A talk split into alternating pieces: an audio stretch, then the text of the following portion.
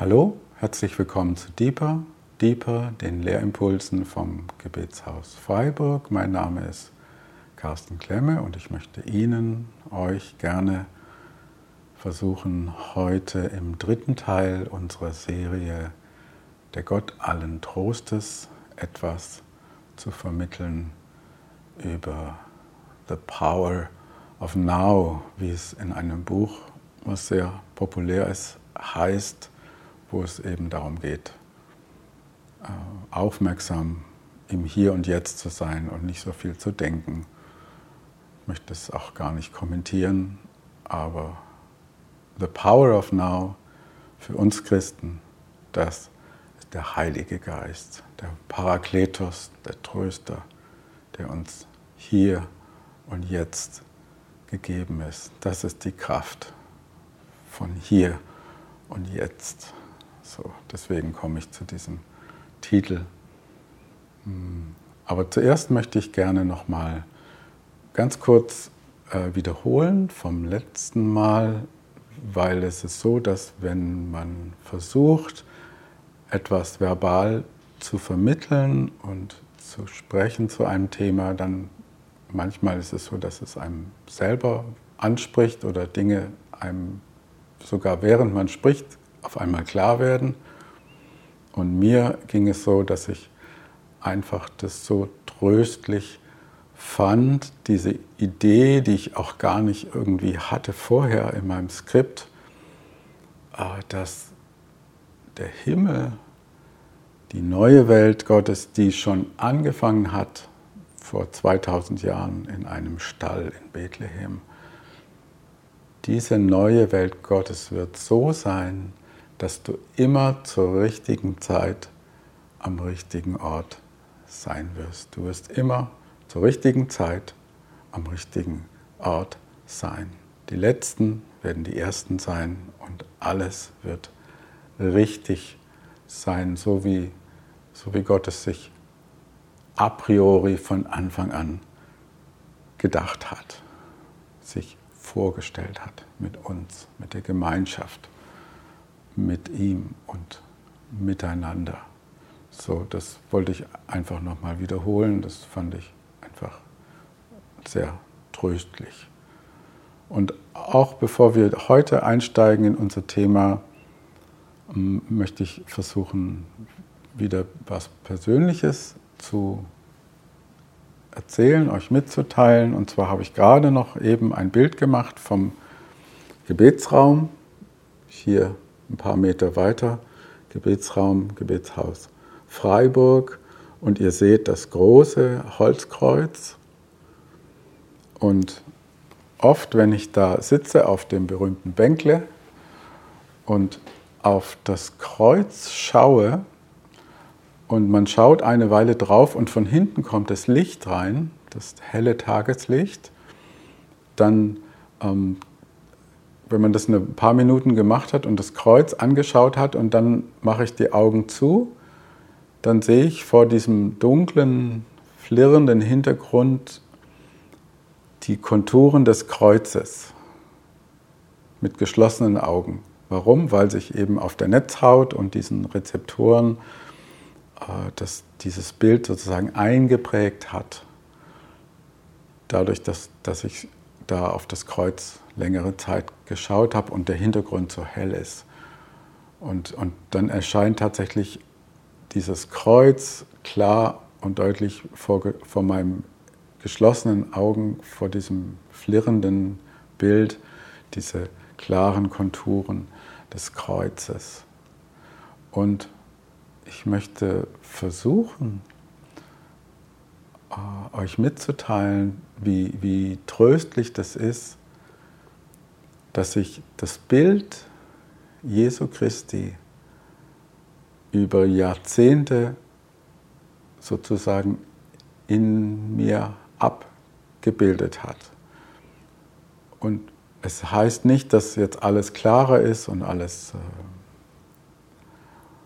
äh, ja, im Gegenteil, die, manchmal sind die Fragen mehr geworden oder es gibt auch Dinge, die scheinbar undeutlicher geworden sind. Aber das liegt meiner Meinung nach daran, dass ich mich mit Gottes Hilfe immer mehr verabschiede von einem zu einfach gestrickten Gottesbild und einer Weltanschauung, über Weltanschauung habe ich ja letztes Mal gesprochen, die mir ein einfaches Weltbild vorgibt, das ist so und das ist so und das ist schwarz und das ist weiß und äh, oft genug ist es auch eine Flucht, indem wir uns in ein vereinfachtes, vereinfachtes Weltbild flüchten und nicht mehr bereit sind, uns mit der Realität mit den Dingen, so wie sie eben sind, zu konfrontieren und auch mit den Fragen, mit den Ängsten, mit den Zweifeln, mit, ähm, mit den Ungereimtheiten unseres Lebens und dieser Welt wirklich auseinanderzusetzen. Und ich glaube, hm, eine reife, eine reife Gottesbeziehung zeichnet sich auch dadurch aus, dass man eben bereit ist, sich diesen Dingen zu stellen. Und trotzdem kann ich sagen, nach so vielen Stunden der Kontemplation, des Gebets, der Anbetung und so viel Zeit, die ich investiert habe in, in das Studium der Heiligen Schrift, der Bibel und vor allem der vier Evangelien, dort zeichnet sich vor dem Hintergrund meines Bewusstseins, zeichnet sich ein Bild ab von einer Person, eine Person, die wir Jesus Christus heute nennen. Und das ist so schön und so tröstlich, äh, dass sich dieses Bild langsam abzeichnet und, ähm, und real ist. Der, der Heiler aus Nazareth, der Mann am Kreuz, der Mann, der auferstanden ist, der Mensch, Jesus Christus, das fleischgewordene Wort Gottes, es, äh, es wird einfach so wie dieses Bild mit dem Kreuz, es, ist, es zeichnet sich mehr und mehr ab und es, darüber bin ich sehr, sehr dankbar und, und ähm, ja, und freue mich und bin getröstet, bin getröstet. So, also heute Teil 3 und ich möchte wieder lesen aus 2. Korinther 1, Vers 3. Gelobt sei Gott, der Vater unseres Herrn Jesus Christus, der Vater der Barmherzigkeit und der Gott allen Trostes Kommt alle her zu mir, die ihr euch abmüht und unter eurer Last leidet. Ich werde euch Ruhe geben. Vertraut euch meiner Leitung an und lernt von mir, denn ich gehe behutsam mit euch um und sehe auf niemanden herab. Wenn ihr das tut, dann findet ihr Ruhe für euer Leben. Das Joch, das ich euch auflege, ist leicht und was ich von euch verlange, ist nicht schwer zu erfüllen. Das sagt Jesus im Matthäus 11, 28 bis 30. So, und jetzt, wie gesagt, unser Abschlussthema heute bei dieser dreiteiligen Serie ist The Power of Now. Und was ich damit meine, möchte ich euch jetzt vorstellen. Ich lese aus Johannes 14, die Verse 16 bis 18. Jesus sagt, und ich will den Vater bitten, und er wird euch einen anderen Tröster geben, dass er bei euch sei in Ewigkeit, den Geist der Wahrheit, den die Welt nicht empfangen kann, denn sie sieht ihn nicht und kennt ihn nicht. Ihr kennt ihn, denn er bleibt bei euch und wird in euch sein. Ich will euch nicht als Weisen zurücklassen, ich komme zu euch. Wow, das ist stark. Das ist nicht nur stark, das ist Luther, jetzt noch die neue Genfer Übersetzung. Und der Vater wird euch an meiner Stelle einen anderen Helfer geben, der für immer bei euch sein wird. Ich werde ihn darum bitten. Er wird euch den Geist der Wahrheit geben, den die Welt nicht bekommen kann, weil sie ihn nicht sieht und nicht kennt aber ihr kennt ihn, denn er bleibt bei euch und wird in euch sein. Ich werde euch nicht als hilflose Weisen zurücklassen. Ich komme zu euch. Und diese tröstlichen Worte Jesu zeigen die, die, das, was wir die Dreieinigkeit nennen.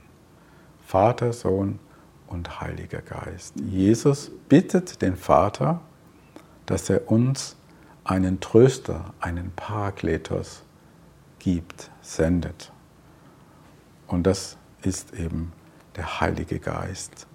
Und äh, selbst wenn der Begriff der Trinität nicht explizit in der Bibel vorkommt, so finden wir doch viele, viele Stellen, zum Beispiel wo ähm, Jesus getauft wird von Johannes, wo dann die Stimme des Vaters sagt, das ist mein geliebter Sohn, wo, wo der Geist in Form einer Taube auf ihn kommt, auch natürlich ein, ein Bild des Heiligen Geistes. Also wir finden viele Stellen im Neuen Testament, wo dieses trinitäre Geschehen äh, uns vor Augen gestellt wird. Und hier ist es eben auch so.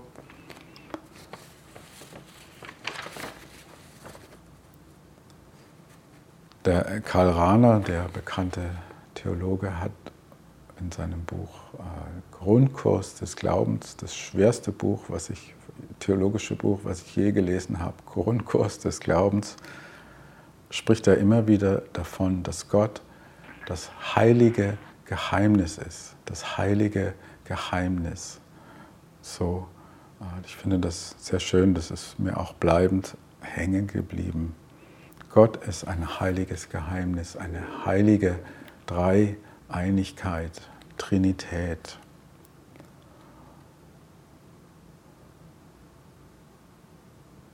Und ich möchte jetzt darüber sprechen, was mir wichtig geworden ist in diesen Worten Jesu, wo er darum ringt oder dafür betet, dass zum Vater, dass wir den Heiligen Geist bekommen oder empfangen, den Parakletos, den Tröster. Und zwar lese ich aus Matthäus, nein, falsch, also äh, Nochmal, um das ganz klar zu machen. Es, ähm, Jesus sagt, dass der Tröster nicht empfangen werden kann von der Welt, weil sie ihn nicht sieht und weil sie ihn nicht kennt. Die Welt kann den Trost Gottes, den Gott allen Trostes, so nicht empfangen.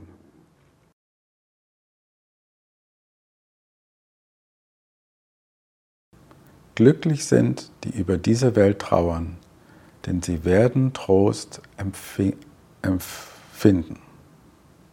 Glücklich sind, die über diese Welt trauern, denn sie werden Trost finden, Hoffnung für alle. Selig sind, die der Leid tragen, denn sie sollen getröstet werden.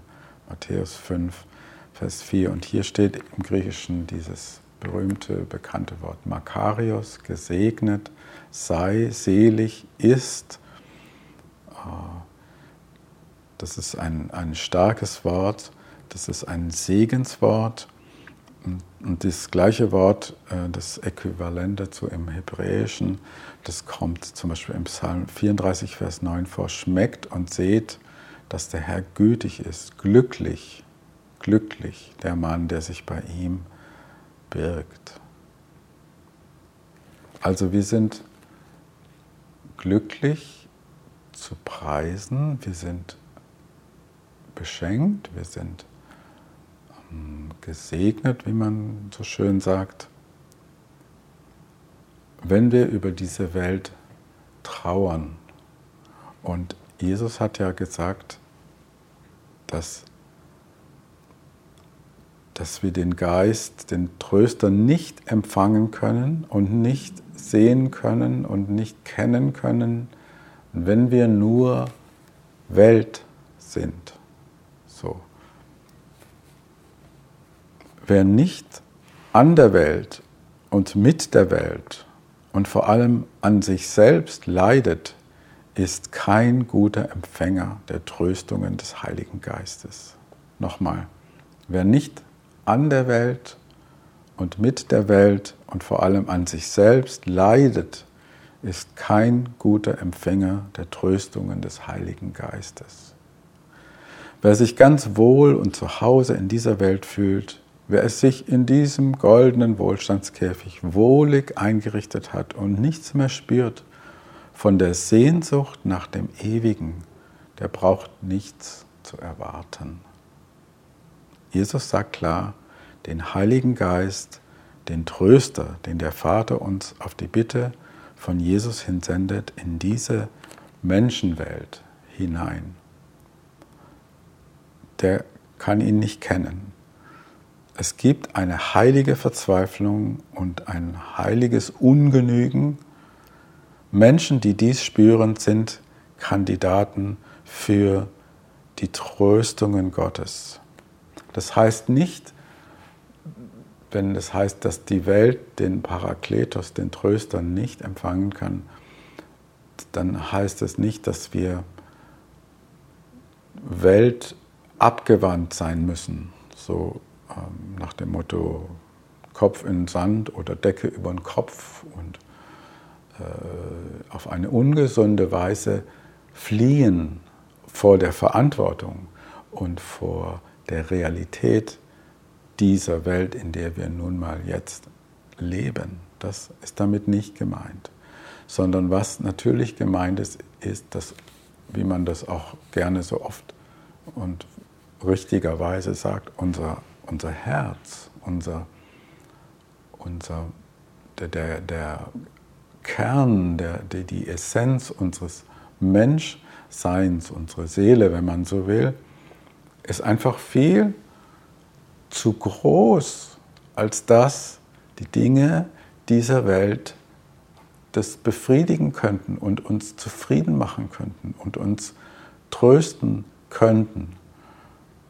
Und das Schwierige für uns Westler ist, dass wir in so einem fantastischen Wohlstandsgefängnis leben, das uns alle Arten von Ablenkung und Zerstreuung und Kurzweil und Unterhaltung bietet, einen unfasslichen Konsum, eine Auswahl an Artikeln und an Dingen, die man sich kaufen kann. Und das bewirkt manchmal, dass wir das nicht mehr merken, wo eigentlich unsere Sehnsucht hingeht und was wir eigentlich wirklich brauchen und uns wünschen. Und das heißt auch nicht, dass jetzt alles schlecht ist und ähm, wir können dankbar sein für den Wohlstand, den wir haben. Ähm, aber es besteht eben eine Gefahr, und da fällt mir gerade ein, äh, die Barbara Necker hat äh, vor mir gesprochen über das Thema Hilfe, es läuft gut. Das passt jetzt ganz gut. Also mm, es gibt auch irgendwo eine Bibelstelle, ich komme jetzt nicht drauf, da heißt es, ähm, als du fett und wohlgenährt geworden bist, da hast du mich verlassen, den Gott deiner Väter oder so ähnlich. Da gibt es sogar mehrere Stellen im Alten Testament. Also das heißt, die, wir stehen in einer großen Gefahr, dass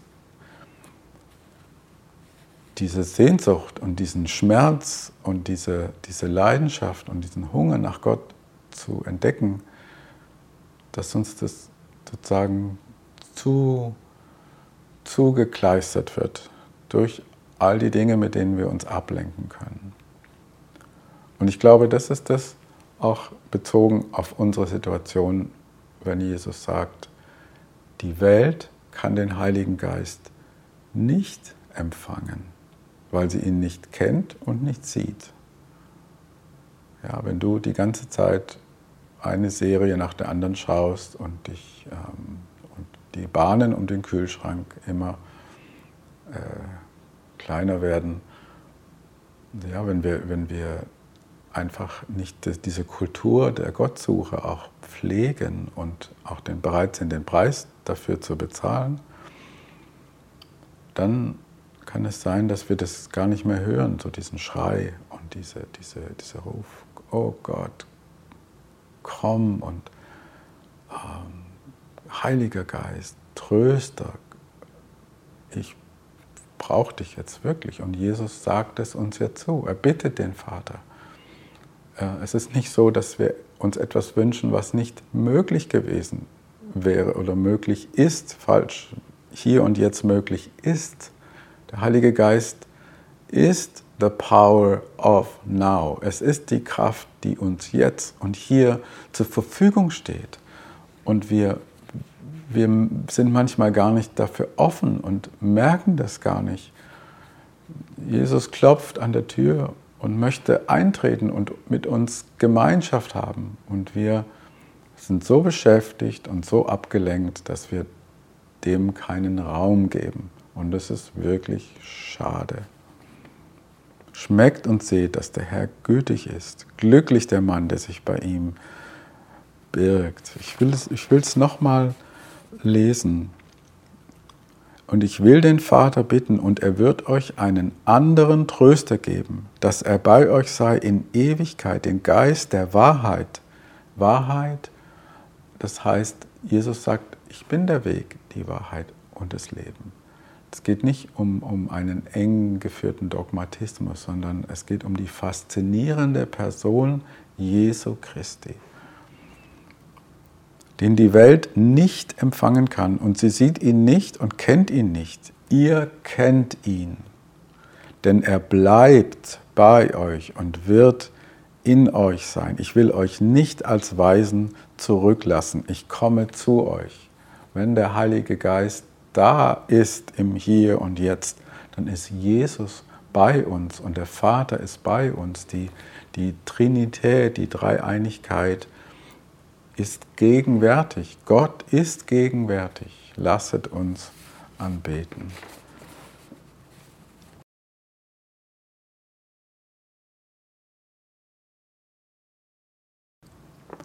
Und lass uns jetzt noch sprechen über das Wort Parakletos. Ich will den Vater bitten und er wird euch einen anderen, also anstelle von Jesus, der damals ja mit den Jüngern präsent war, aber heute eben nicht in dieser Form da ist. Aber er will uns, den Jüngern, den Nachfolgern Jesu, einen Parakletos senden. Und ein Paraklet, das ist einer, der in der Zeit der Not für uns spricht. Ein Parakletos ist einer, der in der Zeit der Not für uns spricht. Auch wenn wir am Ende sind mit unserer Kraft oder wenn, wenn die berühmte religiöse Blase geplatzt ist und du einfach auf den Boden der Tatsachen unsanft gefallen bist und dir die Knie bluten und du nicht mehr weiter weißt, dann ist es die Zeit für den Parakletos, den Geist der Wahrheit, den Jesus bittet, dass der Vater ihn uns sendet. Und es ist ein Beistand, ein Anwalt, der zu unserer Hilfe herbeigerufene Fürsprecher. Im altgriechischen Sprachgebrauch war ein Paraklet ein Anwalt. Ein Anwalt verteidigt mich gegen einen Ankläger. Zum Beispiel Offenbarung 12, Vers 10. Und ich hörte eine große Stimme, die sprach im Himmel, nun ist das Heil und die Kraft und das Reich unseres Gottes geworden und die Macht seines Christus. Darüber haben wir letztes Mal gesprochen. Denn der Verkläger unserer Brüder und Schwestern ist gestürzt, der sie verklagte Tag und Nacht vor unserem Gott. Also es geht jetzt nicht um die Eschatologie, aber es gibt einen, der uns verklagt, Tag und Nacht. Und es ist der Verkläger. Ja? Und sogar Hiob, in der Geschichte von Hiob, der hatte eigentlich Freunde. Und seine Freunde, als es ihm am schlechtesten ging, haben seine Freunde, ist ihnen nichts Besseres eingefallen, als ihm vorzuwerfen und ihn zu verklagen, Hiob, du meinst, du bist gerecht, du meinst, du bist ein guter Mann, ja, äh, das stimmt aber nicht, du bist ein Sünder. Und Hiob sagt dann etwas Interessantes. Hiob 1925, ich weiß, dass mein Erlöser lebt und als der Letzte wird er sich über den Staub erheben. Das ist auch so schön poetisch und mal wieder Luther. Als Christen, als Nachfolger Jesu, die wir einen, eine Erneuerung im Geist, die wir von neuem geboren sind durch den Heiligen Geist, in dem, in, in dem Bad der Wiedergeburt, ja, die wir das erlebt haben, dieses Neugeborenwerden, dürfen wir wagen und dürfen wir zuversichtlich auftreten. Ich weiß, ich weiß, dass mein Anwalt, mein Tröster, mein Fürsprecher lebt. Wenn aber der Tröster kommen wird, den ich euch senden werde, vom Vater, der Geist der Wahrheit, der vom Vater ausgeht, der wird Zeugnis geben von mir.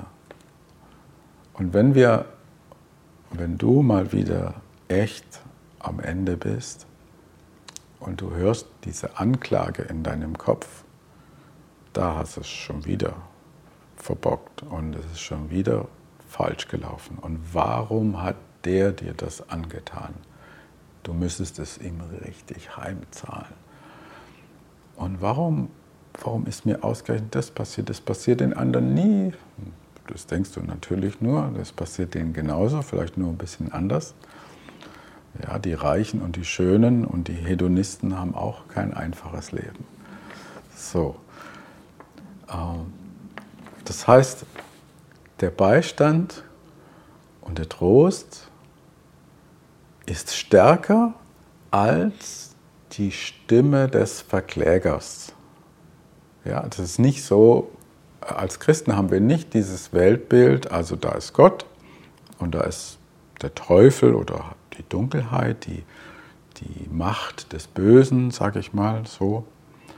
Und die befinden sich in einem ewigen Kampf miteinander um uns, um die Herzen der Menschen.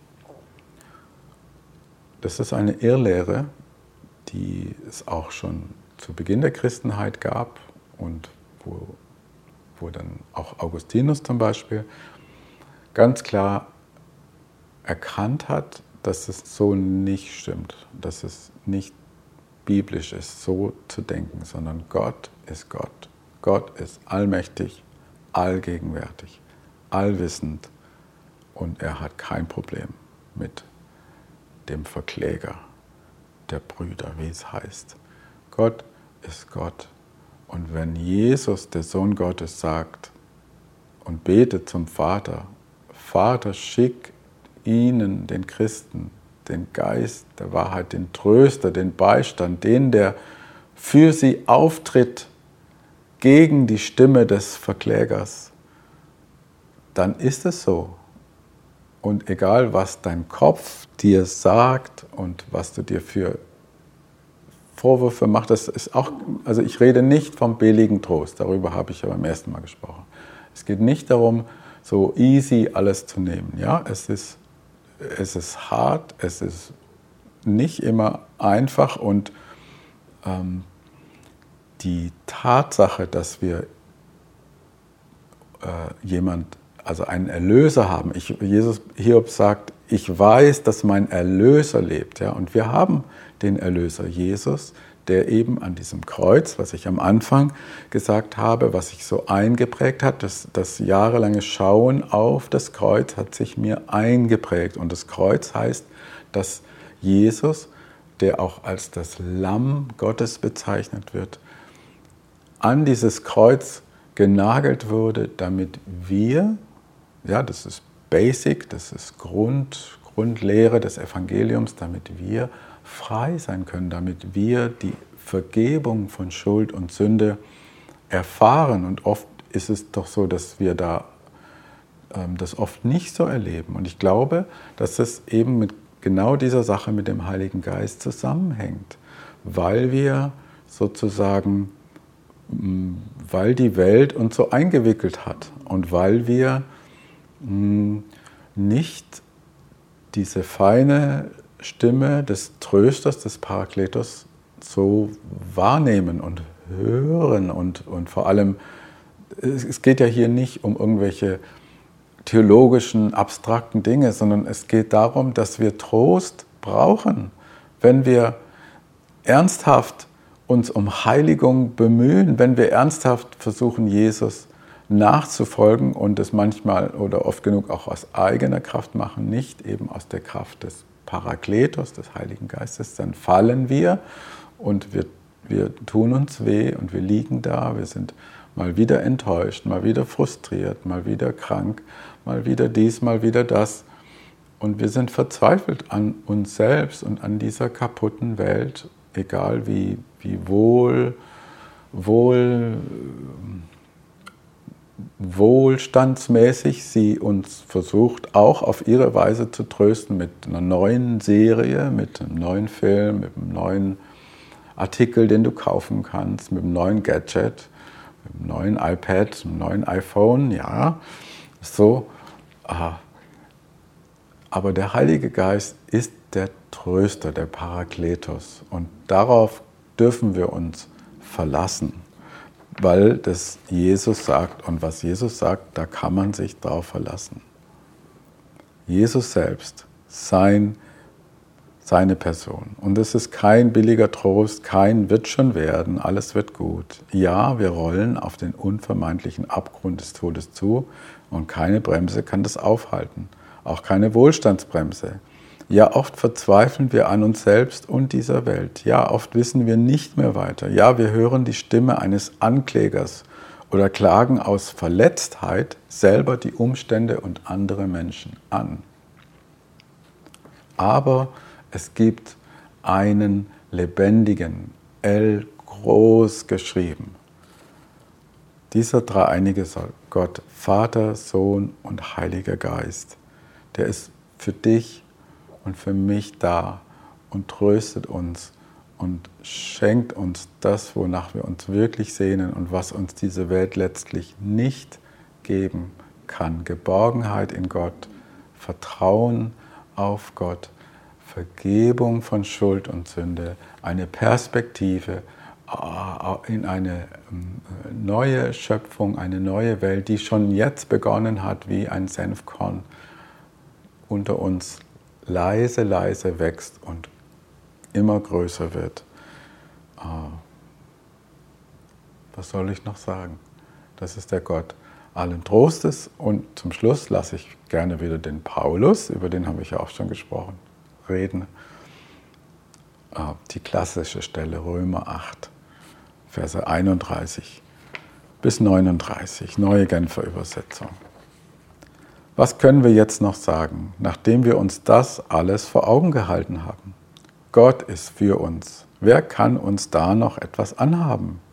Er hat ja nicht einmal seinen eigenen Sohn verschont, sondern hat ihn für uns alle hergegeben wird uns dann zusammen mit seinem Sohn nicht auch alles andere geschenkt werden?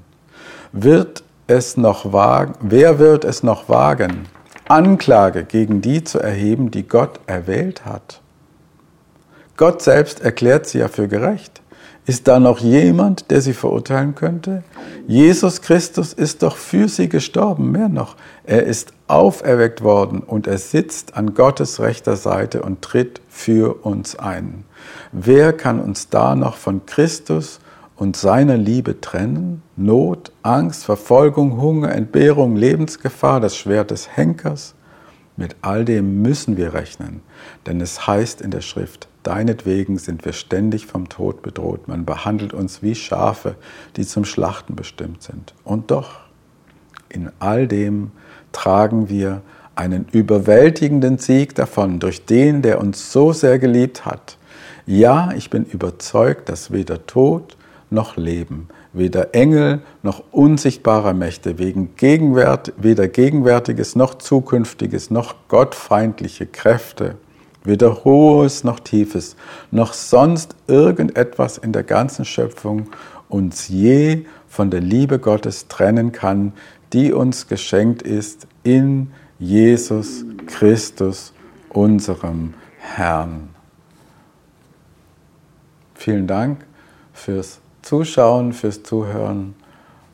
Gottes Segen wünsche ich euch von Herzen und eine Erfahrung, Begegnung mit dem Gott allen Trostes. Danke.